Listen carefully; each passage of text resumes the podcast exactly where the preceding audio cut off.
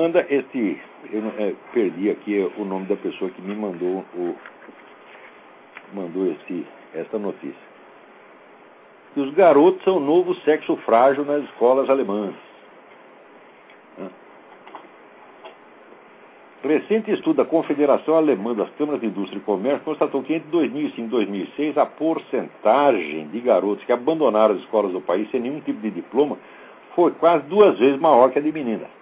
Ora, isso, é, isso aí tem sido uma política deliberada. Quer dizer, o feminismo não foi feito para favorecer as mulheres, porque as mulheres não estão ganhando nada com isso.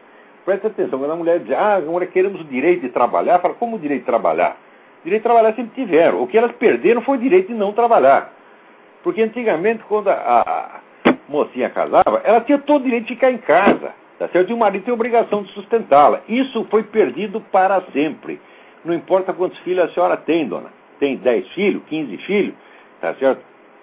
A lei não lhe dá nenhum direito de que seu marido a sustente.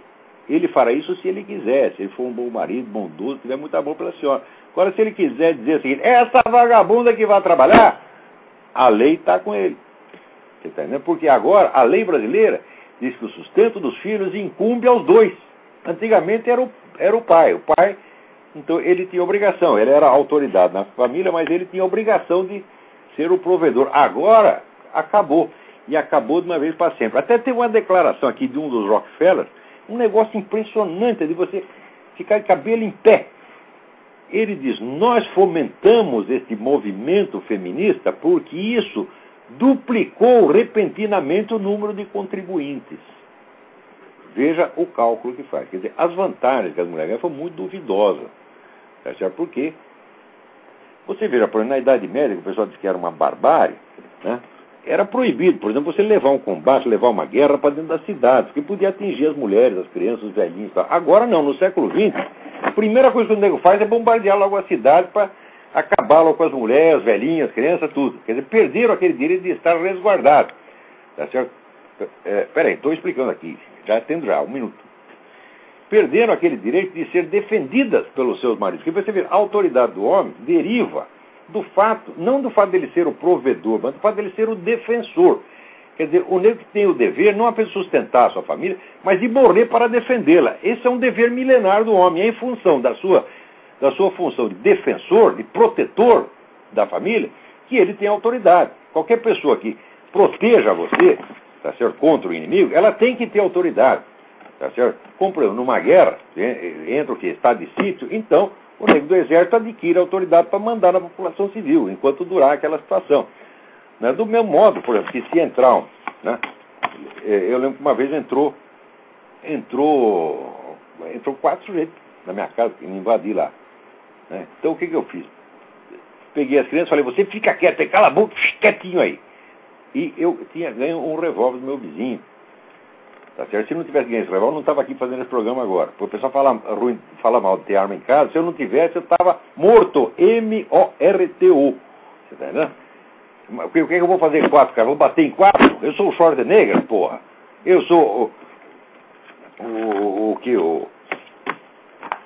O, o Van Damme. Não vai quatro, não dá, porra. Né? Nem dois, às vezes nenhum. Dependendo do tamanho do negro, não dá para enfrentar, né? Então, se não tivesse armado, ia acabar a história ali mesmo. Então, o que, que você faz? Você baixa a repressão. Naquela, naquele momento você tem autoridade absoluta, porque é para defender a vida dos caras. Tá então, a autoridade do homem, do pai de família, deriva disto. À medida que o Estado foi assumindo isto, tá certo? Ele vai o quê? Vai desarmando os pais de família e passa, a polícia passa a ter autoridade sobre você, a polícia o Estado.